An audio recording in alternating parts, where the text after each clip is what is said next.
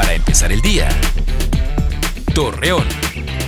Muy buenos días, martes 13 de abril. Le presentamos la información para empezar el día. Aunque el semáforo epidemiológico se encuentra en verde, el gobernador de Coahuila, Miguel Ángel Riquelme, informó que primero se analizarán las condiciones de las instituciones educativas en la laguna para que los alumnos puedan incorporarse a clases presenciales.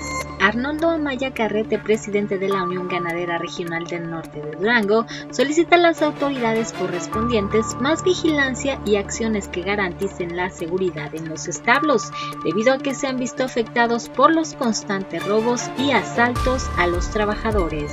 Luego de algunas horas de espera en la Facultad de Derecho de Torreón, cerca de 100 adultos mayores no recibieron la vacuna contra el COVID-19. Al respecto, Juan Pérez Ortega, jefe de la jurisdicción sanitaria número 6, indicó que esto se debió a la mala organización de la Secretaría del Bienestar.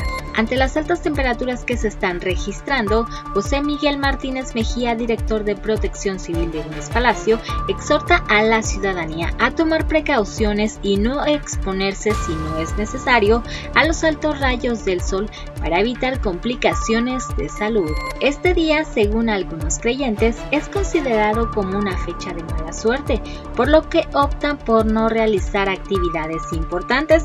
Sin embargo, otros lo toman como una jornada normal. Acompáñenos con toda la información dos minutos antes de las 8 de la noche por Mega Noticias. Para empezar el día. Torreón.